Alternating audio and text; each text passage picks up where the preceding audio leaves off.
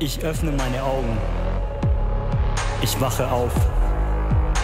Und jeden Tag höre ich das Gleiche. Ich bin so alleine. Keiner mag mich. Ich bin zu schwach. Ich bin nicht genug. Ich bin einfach zu klein. Keiner will mich. Ich trau mich mal wieder nicht.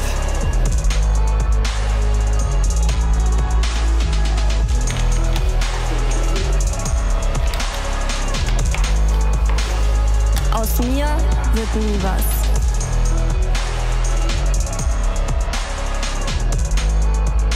Warum bin ich nicht hübsch? Ich muss immer nur kämpfen. Aber ich frage dich. Und welchen Lügen glaubst du? Yes, wir sind in unserer neuen Serie Walls. Ich freue mich riesig auf diese Serie, weil da wird so viel passieren und ich darf heute so die Einleitung geben und dich mit reinnehmen, so gut, dass du hier in Singen bist oder zugeschaltet bist über einen Livestream. Wir schauen uns an Walls, Gedankenmauern zu sprengen. Und ich will gleich am Anfang reintauchen in die Verse, die sozusagen die Grundlage bilden für diese Serie. Das ist im 2. Korinther 10, die Verse 3 bis 5 und wir werden die uns anschauen, weil das ist so die Basis und dann gehen wir das ein bisschen durch und es wird eine Serie werden, die ultra praktisch wird, weil es hat mit deinem Denken zu tun, deinem Mindset und Blockaden, die dich hindern, in echter Freiheit, in echter Weite zu leben. Wir schauen uns an 2. Korinther 10, die Verse 3 bis 5. Ich lese sie erstmal in der Elberfelder Bibel und dann lesen wir in einer Bibel, die wir verstehen. Denn obwohl wir im Fleisch wandeln, kämpfen wir nicht nach dem Fleisch, denn die Waffen unseres Kampfes sind nicht fleischlich, sondern mächtig für Gott, zur Zerstörung von Festungen. So zerstören wir überspitzte Gedankengebäude und jede Höhe, die sich gegen die Erkenntnis Gottes erhebt und nehmen jeden Gedanken oder jede Wahrnehmung gefangen unter den Gehorsam Christi. Wir lesen die gleiche Stelle jetzt nochmal in der NGÜ und dann haben wir so verschiedene Aspekte davon gehört. In der NGÜ heißt es, neue Genfer Übersetzung, wir leben zwar in dieser Welt, aber das heißt noch lange nicht, dass wir so kämpfen, wie die Welt kämpft. Die Waffen, mit denen wir unseren Kampf führen, sind nicht die Waffen dieser Welt. Es sind Waffen von durchschlagender Kraft, die dazu dienen, im Einsatz für Gott feindliche Festungen zu zerstören. Mit diesen Waffen bringen wir eigenmächtige Gedankengebäude zum Einsturz und reißen allen menschlichen Hochmut nieder, der sich gegen die wahre Gotteserkenntnis auflehnt. Das ganze selbstherrliche Denken nehmen wir gefangen, damit es Christus gehorsam wird.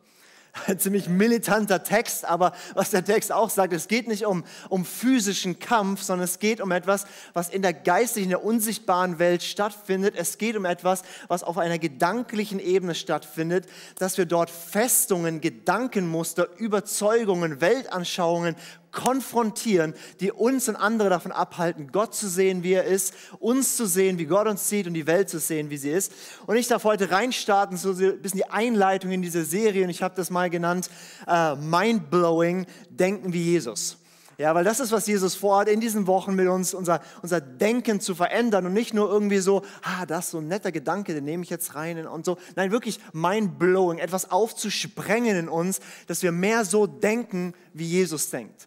Das ist, äh, was Paulus schreibt, 1. Korinther 2, Vers 16. Wir haben Jesu Denken empfangen. Wir haben Jesu Sinn empfangen. Wir denken jetzt, wie Jesus denkt.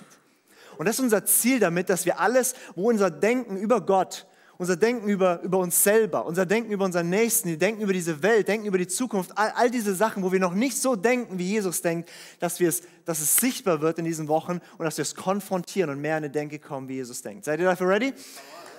Sehr gut. Wir, jeder Mensch, ganz egal, ob du hier bist und sagst, du, du bist Christ, du gehst jeden Sonntag in die Kirche und liebst Jesus und alles wunderbar, oder du sagst, hey, ich bin zum ersten Mal in der Kirche, ich weiß genau, gar nicht genau, was mich hier so erwartet. Ganz egal, jeder Mensch, egal was er glaubt, jeder Mensch hat tiefe Glaubensüberzeugung. Jeder Mensch hat gewisse Weltanschauung. Jeder Mensch hat gewisse Denkmuster und Lebensmuster. Und manches davon hast du dir ganz bewusst gewählt, hast du ganz bewusst gesagt, das ist, was ich glaube, das ist, was ich, wovon ich überzeugt bin. Diese Weltanschauung, die will ich nehmen. Aber ganz, ganz vieles ist auch einfach unbewusst, hast du übernommen von deinem Umfeld, hast du übernommen von dem, was eben drumherum ist, hast du für dich empfangen sozusagen. Und manches davon ist uns bewusst und manches nicht. Und manches davon ist sehr, sehr gut und sehr, sehr hilfreich. Und manches davon, das können echte Mauern werden, die uns blockieren, weiterzukommen. Und blockieren und uns, wie wir hatten es gerade eben schon in der Worship-Zeit, wie in so Gefängnisse setzt, wo wir eigentlich äh, durch die Gedanken und durch wie wir die Welt sehen, uns selber in ein Gefängnis reinsetzen. Und in dieser Serie werden wir da ausbrechen. Was wir vorhaben heute und mit der ganzen Serie ist, dass wir deine persönlichen, individuellen Gedanken, Muster und Überzeugungen, Weltanschauungen highlighten und auch alle so gesellschaftlichen Groß, also wir, wir, wir, leben ja nicht irgendwie so als Individuum abgeschottet von allen anderen, sondern wir leben ja in einer Gesellschaft, wir leben ja in einer gewissen Prägung und Kultur. Und dass wir schauen, was sind dort Gedankenmauern, was sind dort Gedankenfestungen und dass wir befähigt werden, die erstens zu erkennen und zweitens zu prüfen und drittens, wenn nötig, zu konfrontieren oder wie wir es genannt haben, zu sprengen. Und es wird eine sehr, sehr, sehr praktische Serie, wo du ganz viele Tools an die Hand bekommst. Wie kann ich, wenn meine Gedanken da oben nicht übereinstimmen mit dem, wie Jesus die Welt sieht, wie kann ich von diesem Denken zu diesem Denken kommen und wie merke ich überhaupt, dass ich gar nicht so denke wie Jesus? Und ich lege heute mal so ein bisschen den, den Grundstein und wir schauen uns heute an, wie die Kultur, in der wir leben, unser Denken geprägt hat und dann, wie wir diese kulturellen Gedankenmauern sprengen. Und wir reden über Denken, das heißt, ich brauche heute nicht nur dein, dein Herz, sondern ich brauche heute auch deinen Kopf, ja. Also äh, denk mit, ja. Ähm, und wir schauen uns das so vom ganz Großen an und gehen dann so ein bisschen, äh, brechen es runter auf uns persönlich. Ich weiß nicht, ob dir der Name Alfred Adler was sagt. Alfred Adler ist der Begründer der Individualpsychologie.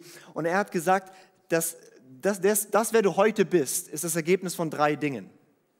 Also, du sitzt hier, ja, und der, wer du heute bist, oder die, wie du heute bist, das sind drei Dinge, die ich dazu gemacht habe. Das erste sagt, das ist die DNS.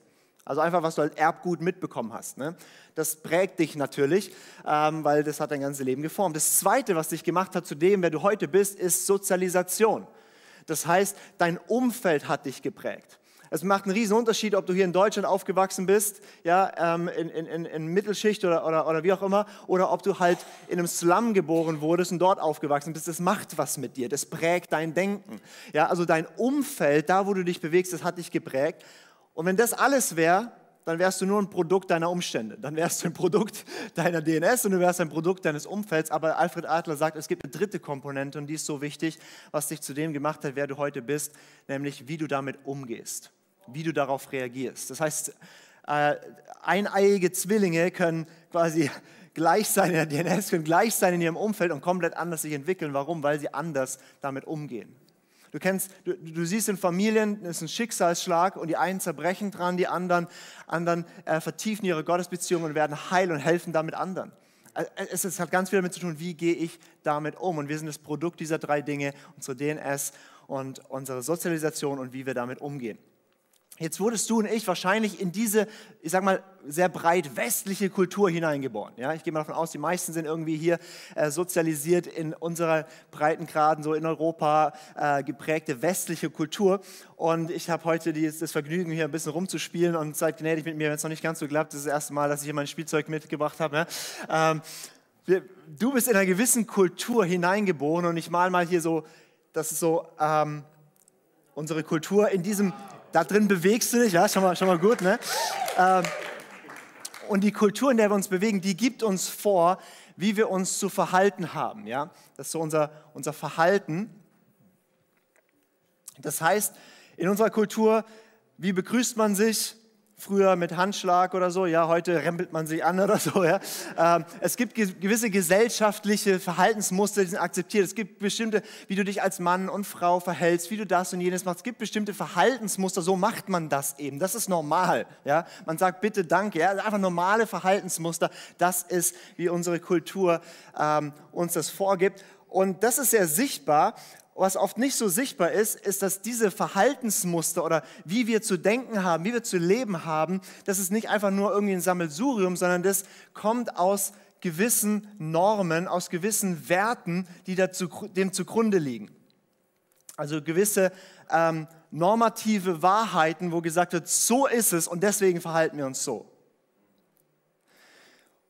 Und dem zugrunde liegt noch eine dritte Schicht und da stoßen wir oftmals gar nicht äh, bis dahin vor, aber das sind tiefe Weltanschauungen, die unser Denken prägen.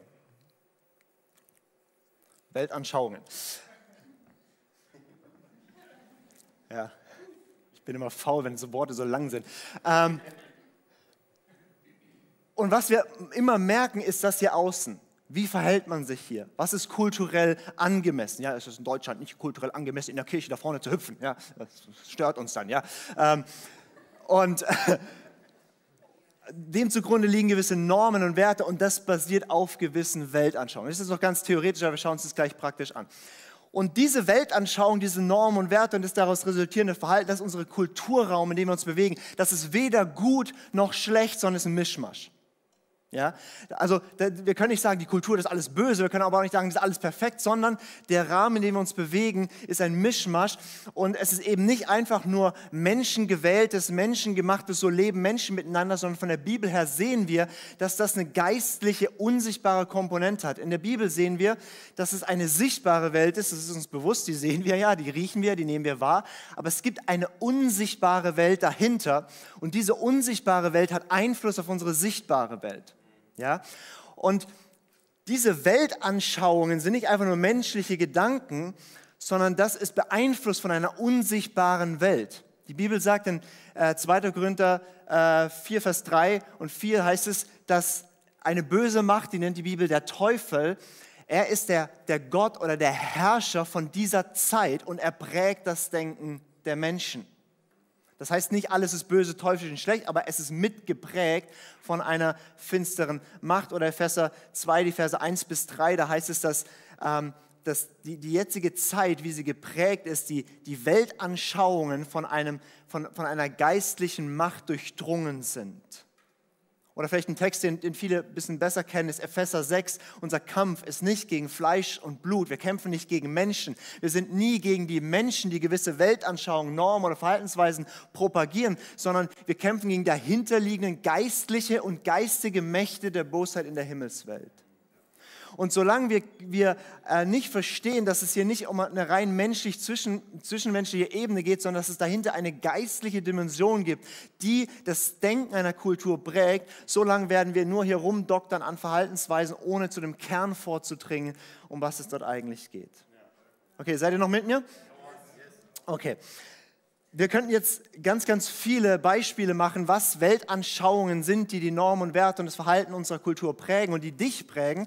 Ähm, ich mache es nur an zwei Beispielen fest, um dir zu zeigen, du bist kein unbeschriebenes Blatt. Du bist nicht einfach nur da und alles, was du denkst und wie du die Welt siehst, ist einfach nur aus dir heraus und hat mit dem Umfeld nichts zu tun, sondern diese, hier drin hast du dich bewegt und dich haben Weltanschauungen geprägt, die du vielleicht nie in der Tiefe studiert hast, aber die haben dein Denken geprägt. Und ich will das an, an zwei Beispielen zeigen. Ähm, brauchen wir ein bisschen Platz, ja? Oi, so, ja. Jetzt, jetzt haben wir Platz hier. Gut, es macht so Spaß. Die erste, ähm, die erste ähm, Denkweise, die erste Weltanschauung, die dich ganz, ganz stark geprägt hat, die mich und dich geprägt hat, das nennen wir Dualismus. Jetzt sagst du, nee, kenne ich nicht, hat mich nicht geprägt, kann nicht sein. Ja? Ähm, bleib noch ganz kurz dabei, okay? Ähm, Dualismus meint eine, eine Weltsicht, wo sich zwei Dinge immer gegenüberstehen, die sich gegenseitig ausschließen. Und im Prinzip ist es eine ganz einfache Weltsicht, die teilt die Welt in diese und diese Seite und das kommt von der griechischen Philosophie. Vielleicht hast du gehört von Sokrates, von, von Plato, Aristoteles, aber selbst wenn du noch nie von denen gehört hast, glaub mir, die sitzen in deinem Kopf. Aristoteles war der Lehrer von Alexander dem Großen, vielleicht hast du schon mal von dem gehört, der hat damals die halbe Welt erobert und hat den sogenannten, nicht nur dann militärisch die Welt äh, geprägt, sondern er hat ähm, die Denkweise der Griechen, den Hellenismus, das Griechentum ausgebreitet, eine Weltsicht, wie die Welt gesehen wurde. Und die Welt wurde so gesehen in zwei Teile geteilt. Es gab das und es gab das. Und in Essenz wurde gesagt, es gibt die geistliche Welt, geistliche Welt, und das ist gut. Die Seele, das Unsichtbare, das ist das Gute. Und es wurde gesagt, es gibt natürlich auch die physische Welt, aber die ist schlecht oder böse. Ups, ähm, haha, ich kann radieren. So, oh, jetzt habe ich alles wegradiert. Okay, ich übe noch. Physisch. So wurde die Welt eingeteilt in, es gibt geistlich und ungeistlich. Es gibt das Geistliche, das ist gut und es gibt das Physische, das ist schlecht.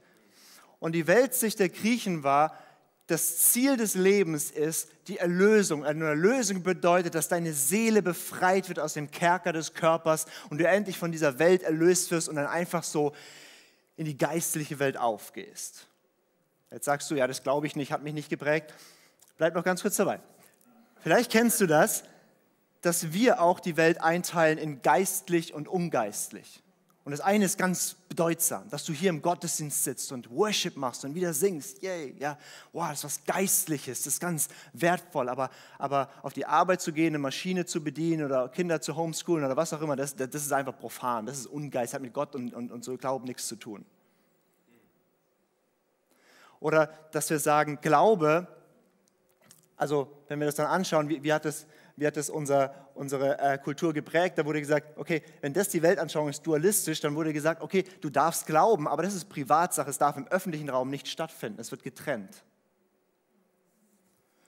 Dualismus sagt, okay, wir trennen geistlich und ungeistlich. Und zum Beispiel, ähm, es, es, kam ganz, ganz stark in die, in die Kirche auch hinein, weil die, die ersten Jahrhunderte ganz viele bedeutsame Kirchenlehrer waren Menschen, die ganz stark geprägt waren von diesem griechischen Denken. Vielleicht hast du schon mal von August, Augustinus gehört, ja? Schon mal Augustinus gehört, ja? Ganz, ganz, ganz, ganz toller Mann, haben ihm ganz viel zu verdanken, aber wir haben ihm auch ein bisschen schlechte Sachen zu verdanken, weil bevor er Jesus kennengelernt hat, war er Neuplatoniker, also hat sich ganz viel mit griechischer Philosophie auseinandergesetzt. Dann hat er sich bekehrt und hat aus seiner Welt sich das Christliche draufgesetzt und dann kamen da so Sachen raus, wie zum Beispiel, dass die Erlösung bedeutet, wir sterben und kommen in den Himmel. Das ist die große christliche Hoffnung. Und wenn du das glaubst, dann glaubst du nicht unbedingt, was die Bibel sagt, sondern du glaubst, was die Griechen dir erzählt haben. Weil die biblische Hoffnung ist nicht, wir kommen in den Himmel. Die biblische Hoffnung ist, dass Gott Himmel und Erde erneuert und wir ewig auf einer neuen Erde leben. Jesus kommt wieder und wir leben auf dieser Erde. Das ist unsere Hoffnung. Wenn du jetzt gerade ein bisschen verwirrt und schockiert bist, ja, da sitzt Plato in deinem Kopf. Und du merkst, hä, warte mal, wie, aber hä? Ja, weil eine Abwertung vom Physischen, ja, der, Körper und so, das ist ganz egal. Wichtig ist die Seele, dass Seelen gerettet werden und in den Himmel kommen. Nein, nein, nein, Gott will alles wiederherstellen. Es gibt eine buchstäbliche Auferstehung der Toten. Der Körper wird wiederhergestellt, wir werden ewig auf der Erde leben. oh, es macht so Spaß. Vor allem, wenn man es da nicht ganz auflöst, sondern so ein bisschen wabern lässt. Ja. Okay, lass uns eine zweite Weltsicht anschauen, wo wir sagen, okay, die, die, die hat dich ganz selig geprägt. Wir haben den Dualismus, aber wir haben auch ähm, eine andere Weltsicht, die uns ganz stark prägt, ist der Humanismus. Humanismus. Und Humanismus erstmal was ganz, ganz Tolles. Was heißt Humanismus? Menschlichkeit. Es hat ganz, ganz viel Gutes, weil es geht darum, dass ähm, der Mensch in den Mittelpunkt gerückt wird. Und das ist ja grundsätzlich mal was Gutes, oder? Der Mensch ist im Mittelpunkt. Es geht darum Menschlichkeit. Da kann man eigentlich nichts Schlechtes dran sehen, oder? Na, vielleicht doch, ne? Weil Humanismus bedeutet nicht nur, okay, Menschlichkeit, es bedeutet auch, der Mensch sitzt auf dem Thron, der Mensch ist im Zentrum, es geht um den Menschen und da darf es auch einen Gott geben. Ist schon okay. Und ähm, die Weltsicht ist aber, Gott, der dient dem Menschen. Dafür ist er da. Ist dein Gott. Und ein humanistisches Evangelium sagt dir nicht, du wurdest geschaffen zur Verherrlichung Gottes. Ein humanistisches Evangelium sagt dir, Gott ist da, um, um dein Leben gut zu machen. So wie eine Haushaltshilfe, nur für alle Bereiche.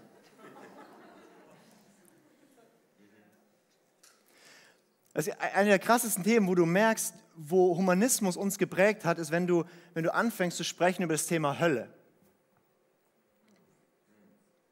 Was dann passiert, ist folgendes, dass so ein Erbossein, wie kann es sein, dass Gott Menschen für eine Ewigkeit in der Hölle wirft? Wie darf das sein? Und da haben wir genau das. Gott sitzt auf der Anklagebank und muss sich rechtfertigen vor den Menschen. Und diese Prägung gibt es noch gar nicht so lange. Das war, weil ganz lange war einfach Gott das Zentrum und der Mensch drumherum. Aber wenn der Mensch ins Zentrum ist, dann muss Gott sich plötzlich rechtfertigen, warum er Sünder in die Hölle wirft. Und wir checken gar nicht mehr, dass der Skandal nicht ist, dass Menschen in der Hölle landen. Der Skandal ist, dass Gott den Gottlosen rechtfertigt. Aber wenn du merkst, oh, da, da, und jetzt hat er auch noch Hölle und der nervt mich da vorne. Ja, ja, ja, genau, das ist das. Für dich ist, ist der Mensch auf dem Thron, der ist das Wichtigste. Und Gott darf sein, aber nur solange er nicht die Befindlichkeiten des Menschen anrührt. Und ich folge Jesus schon nach, aber, aber wenn es mir was, was kostet und wenn es mir wehtut, ja, das darf nicht sein. Ich dachte, wenn ich Jesus nachfolge, dann wird alles gut. Ich sag dir, folge Jesus nach und die Probleme beginnen.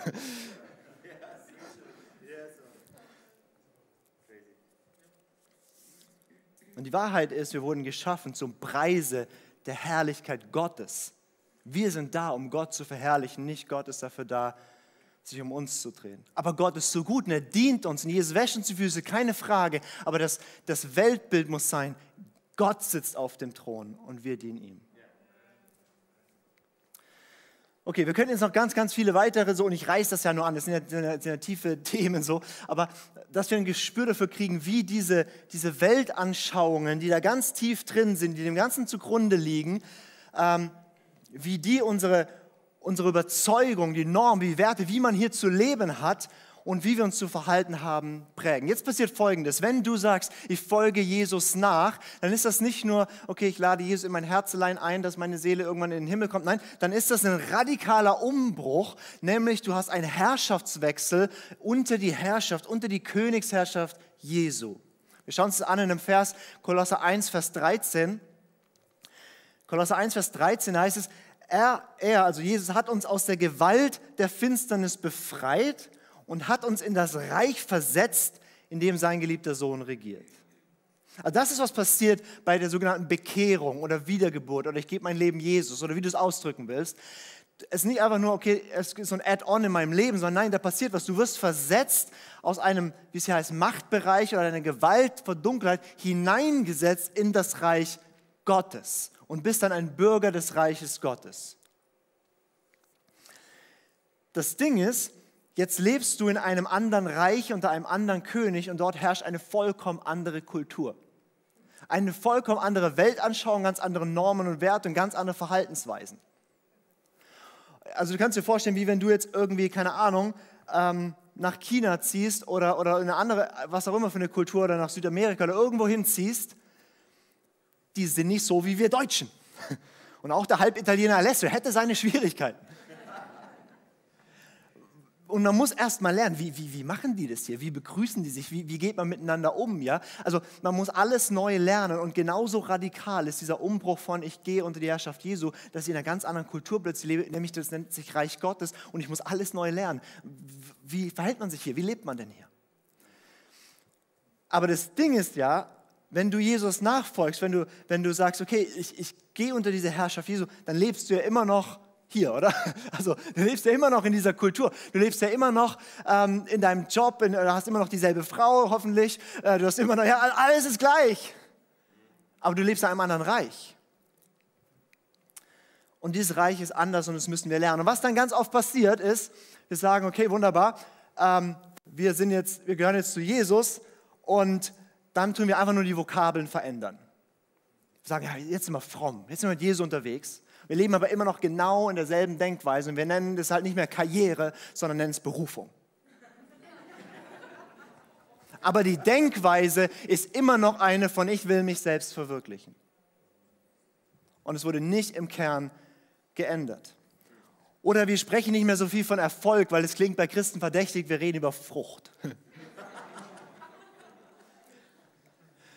Wir sagen auch nicht mehr, hey, ich bin selbstsüchtig und ist mir scheißegal, sondern wir sagen, ich habe es nicht so auf dem Herzen.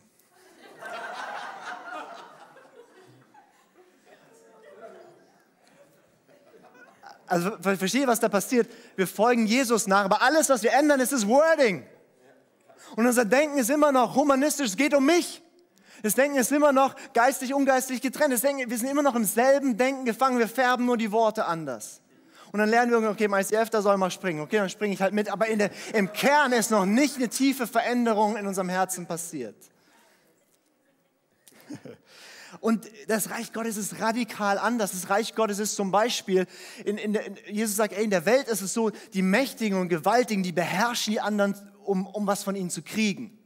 In meinem Reich ist es gerade andersrum. Ich bin der Herrscher aller und ich bin gekommen, nicht um bedient zu werden, sondern um zu dienen, um mein Leben zu geben. Das heißt, wenn du sagst, yeah, ich, ich, ich möchte Verantwortung übernehmen, ich möchte ein Leiter sein und so, herzlich willkommen, allen zu dienen. Wenn du der Erste und Größte sein willst, dann wirst du der Diener aller werden. Es ist ein komplett anderes Denken. Es ist ein komplett anderes Denken über alles. Jesus sagt, glückselig sind die Armen, die Hungrigen, die Ausgestoßenen, glückselig, wenn sie dich verfolgen. Was? Alles ist anders. Jesus sagt, hey, in meinem Reich ist es so, wenn du versuchst, dein Leben zu gewinnen, wenn du dich, wenn du dich dran kreist, wenn es dir darum geht, dass du dich verwirklichst, dann wirst du dein Leben verlieren. Aber wenn du dein Leben niederlegst, dann wirst du es gewinnen. Hä? Es ist alles anders und das müssen wir lernen. Aber das Ding ist, wir leben halt immer noch genauso in unserer Kultur. Wir kommen ja nicht raus und darum geht es auch nicht. Und, und, und wie machen wir das dann? Schauen uns die Stelle an, Johannes 17, die Verse 15 bis 18. Da spricht Jesus genau oder da betet Jesus eigentlich für dich und für mich genau über diese Thematik. Sein Gebet von Jesus, ganz Kapitel Johannes 17, wo er zum Vater betet. Da heißt es, ich bitte nicht, dass du sie aus der Welt wegnimmst. Es geht nicht um Weltflucht.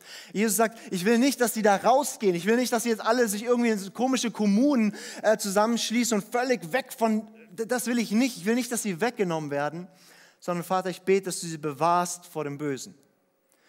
Sie sind nicht von der Welt. Sie sind nicht von der Welt, wie ich nicht von der Welt bin. Heilige sie durch die Wahrheit. Dein Wort ist Wahrheit. Wie du mich in die Welt gesandt hast, habe auch ich sie in die Welt gesandt. Das ist, was passiert, wenn du sagst, ich folge Jesus nach. Es geht nicht darum, dass du jetzt aus der Welt rausfließt, dass du deinen Job an Nagel hängst, dass du, mit, keine Ahnung, da, da, nein, Jesus sagt, bleib genau da. Aber du gehörst nicht mehr dieser Kultur. Du gehörst nicht mehr diesen Normen und Werten. Du bist nicht mehr unterworfen dieser Weltanschauung. Und du lernst, geheiligt durch das Wort, wir werden verändert durch das Wort Gottes. Und dann sagt Jesus, und jetzt sende ich euch hinein in diese Welt, hinein in diese Kultur, um das Reich Gottes, diese Kultur des Königreichs dort hineinzutragen. Das heißt, um was es geht, ist, dass wir sagen, ich lebe immer noch in dieser Kultur. Und Paulus sagt zum Beispiel so schöne Sätze wie, ich bin den Juden ein Jude und den Griechen ein Grieche. Mit anderen Worten, wir sollten schauen, dass wir in dieser Kultur klarkommen. Also es bringt niemandem was, wenn wir eine Christenheit haben, die irgendwie so ein komisches Kananäisch spricht, dass keiner weiß, von was sie reden, die sich so seltsam verhält und so weiter. Ja? Es geht nicht darum, dass wir Amish People werden. Ja? Weil die sind auch nur stehen geblieben in einer gewissen Kultur, zu einer gewissen Zeit. Um was es geht, ist, dass wir, ja, wir leben in dieser Welt, aber wir lernen, das alles unter die Herrschaft Jesu zu bringen. Ups. Ah, ah, ja, einfach nur Jesus. Jesus ist immer richtig. Das heißt, wir sagen, okay, er ist jetzt mein König und mit seinen Gedanken schaue ich mir die Weltanschauung an, schaue ich mir die Normen und Werte an und schaue ich, wie ich mich verhalte und das darf mich prägen.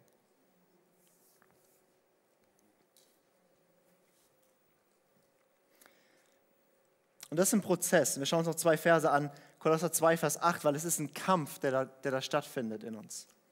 Da heißt es, Kolosser 2, Vers 8, nehmt euch vor denen acht, die euch mit dem leeren, trügerischen Philosophie einfangen wollen, mit Anschauungen rein menschlichen Ursprungs, bei denen sich alles um die Prinzipien dreht, die in dieser Welt herrschen und nicht um Christus. Das war schon im ersten Jahrhundert, als Paulus die Kirche gegründet hat, hat er gesagt, hey, wir müssen aufpassen, dass wir uns nicht vereinnahmen lassen von der Denkweise dieser Welt, dass wir lernen, diese Denkweise zu prüfen anhand von wer ist Jesus. Und dann vielleicht ein etwas bekannterer Vers, Römer 12, Vers 2. Und seid nicht gleichförmig dieser Welt, sondern werdet verwandelt durch die Erneuerung des Sinnes, des Denkens, dass ihr prüft, was der Wille Gottes ist, das Gute und Wohlgefällige und Vollkommene. Und das ist unser Job, wenn wir Jesus nachfolgen, dass wir lernen, nicht wie die Welt zu denken und die Welt nicht so zu sehen, sondern die Dinge zu prüfen wahrzunehmen und zu prüfen und dann das Gute zu behalten und das andere, wie wir ganz am Anfang gesehen haben, unter den Gehorsam Christi zu bringen, unter die Herrschaft Jesu zu bringen. Und das Schöne hier in Römer 12, Vers 2 heißt, es ist dann nicht nur eine Sache, die in deinen Gedanken stattfindet, sondern das, die Erneuerung deines Denkens transformiert dein gesamtes Leben. Alessio wird da auch noch mehr darüber sprechen, wie das, wie du denkst, dein komplettes Verhalten und Leben komplett ändert.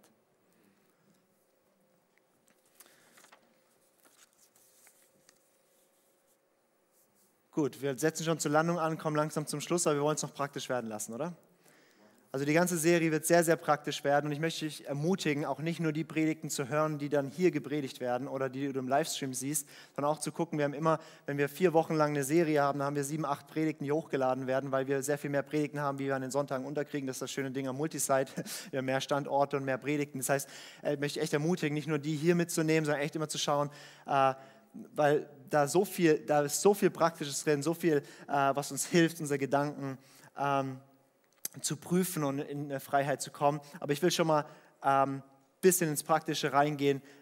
Wie kannst du Gedanken festungen? Wie kannst du Gedanken prüfen? Wie kannst du sie konfrontieren? Wie kannst du in eine Freiheit kommen? Ich gebe dir drei Punkte zum Schluss mit. Das erste ist, um das überhaupt tun zu können, musst du Jesus als höchste Instanz akzeptieren. Und zwar ohne Wenn und Aber. Ohne Wenn und Aber. Jede Weltanschauung, jede Wissenschaft, jede Überzeugung hat unverrückbare Prämissen. Das heißt Dinge, wo man sagt, die sind nicht mehr hinterfragbar. Es ist unmöglich, ohne, nicht mehr hinter, hinter, äh, ohne Prämissen eine Weltanschauung aufzubauen. Jede Weltanschauung hat gewisse Prämissen. Und meine Weltanschauung hat die Prämisse, Jesus, was er sagt, das gilt und das ist normativ für alles. Das ist meine Prämisse.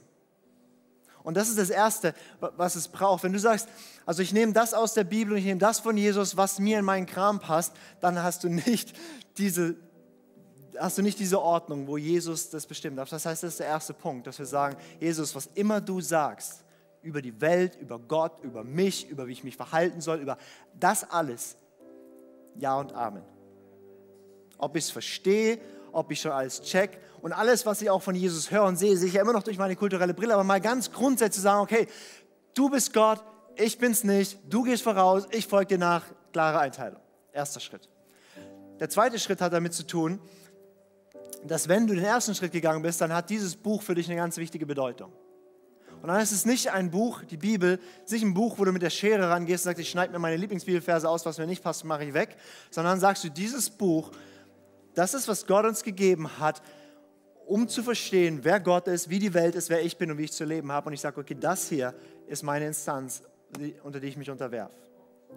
Das heißt, ich unterwerfe mich nicht, wie irgendwelche Menschen es auslegen, aber grundsätzlich gehe ich diesen Schritt, sagen, ich will verstehen, was da drin steht. Und was da drin steht, was ich als Wahrheit erkenne, das nehme ich für mein Leben.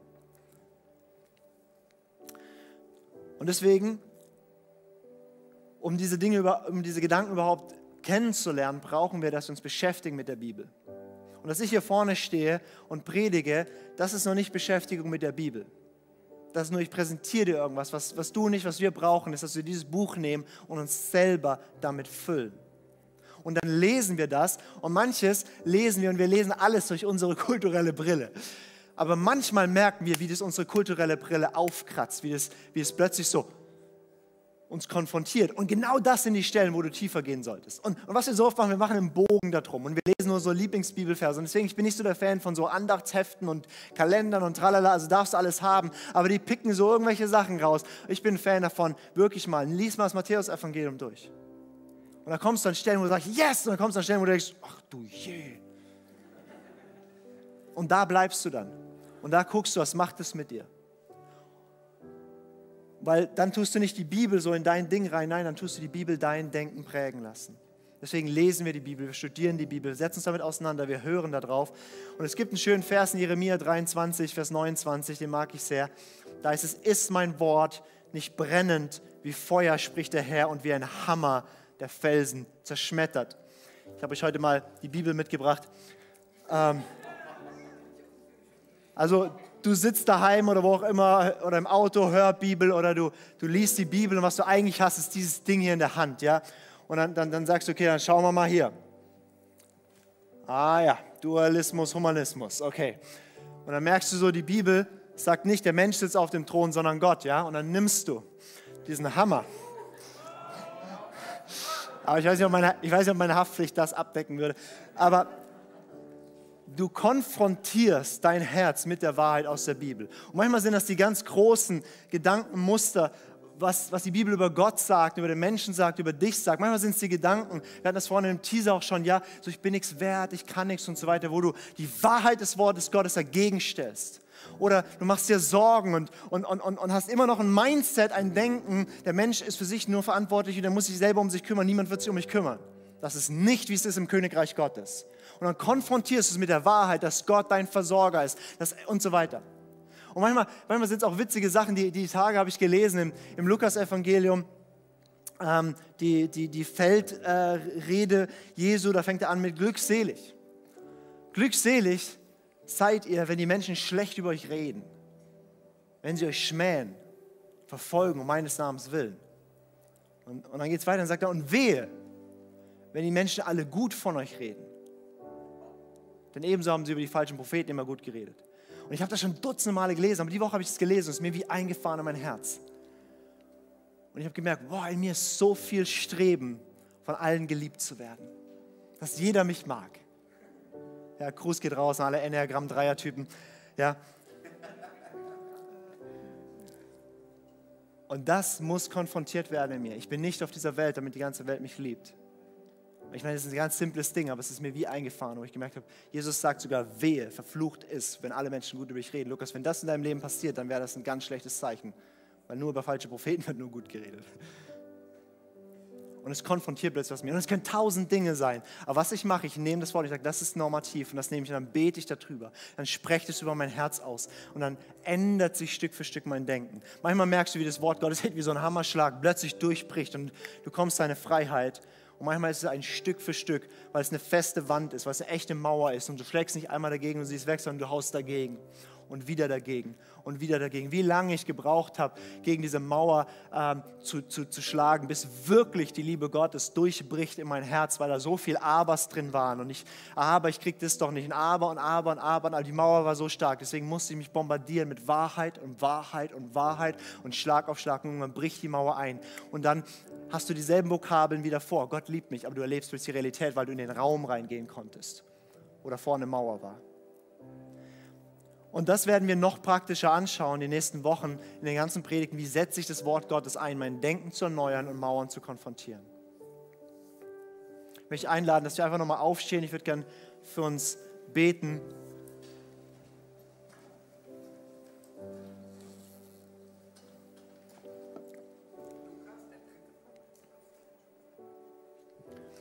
Naja, der, der, ja, genau, sorry. Also erster Punkt, wir erkennen Jesus an. Zweiter Punkt, wir füllen uns mit der Bibel. Und das dritte war dann, wir nehmen die Bibel, um zu konfrontieren. Genau, sorry, ich habe es nicht explizit gesagt. Aber einer hat zugehört. Habt ihr gemerkt? Einer hat zugehört.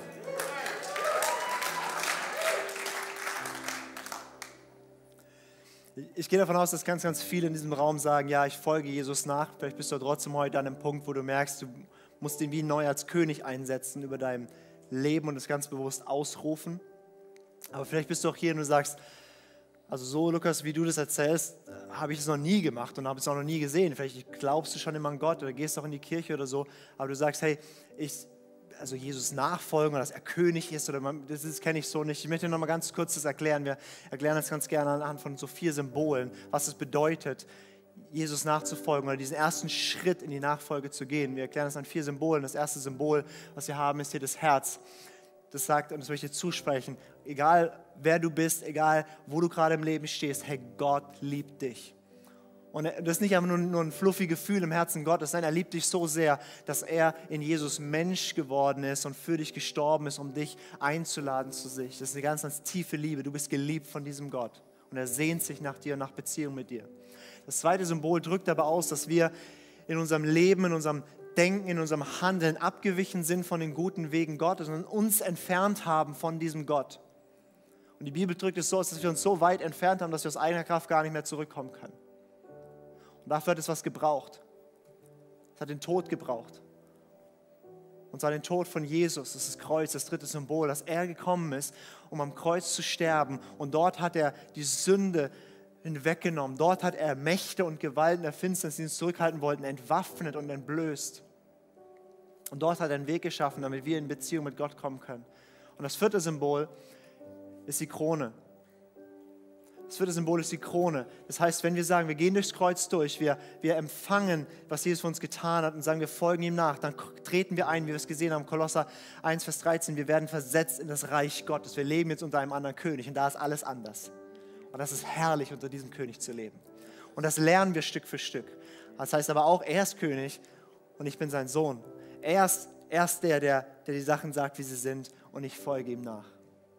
Und wenn du das sagst, hey, ich möchte mich auf diesem Weg machen, bewusst unter diese Herrschaft Jesu zu kommen. Ich möchte mich auf diesem Weg machen, diesen Jesus kennenzulernen. Dann ist heute eine Möglichkeit, diesen ersten Schritt zu tun und zu sagen, okay, hier bin ich, ich will dir nachfolgen. Und ich möchte jetzt einfach ähm, dich einladen, dass du ganz persönlich mit diesem Jesus sprichst.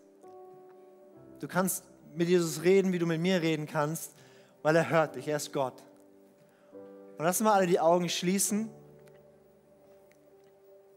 Und ich gebe dir einfach ein, zwei Minuten, wo du für dich einfach mal diesem Gott alles sagen darfst. Wenn du schon lange mit diesem Gott unterwegs bist, dann, dann nimm einfach diese Minute und, und, und, und, und gib ihm eine Antwort auf das, was du gerade gehört hast. Und wenn du diesen Gott noch nicht kennst, möchte ich dich einladen, einfach zu sagen, ich will dich kennenlernen. Oder es mit eigenen Worten auszudrücken. Und sagen, ich will diesen ersten Schritt gehen. Du hast einfach eine Minute Zeit, für dich persönlich zu beten.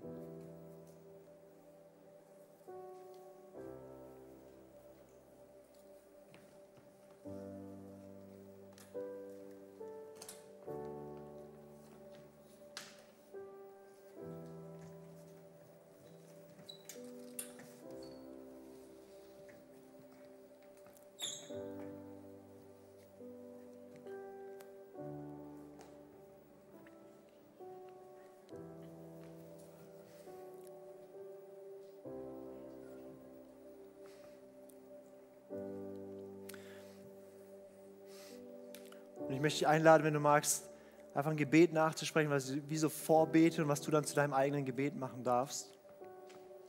Wenn du magst, darfst du einfach laut mitbeten. Jesus,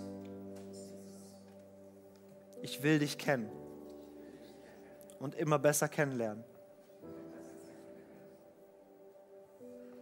Ich danke dir, dass du mir all meine Schuld vergibst.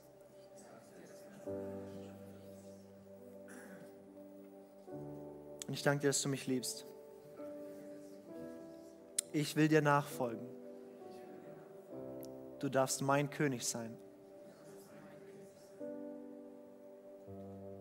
Veränder du mein Denken.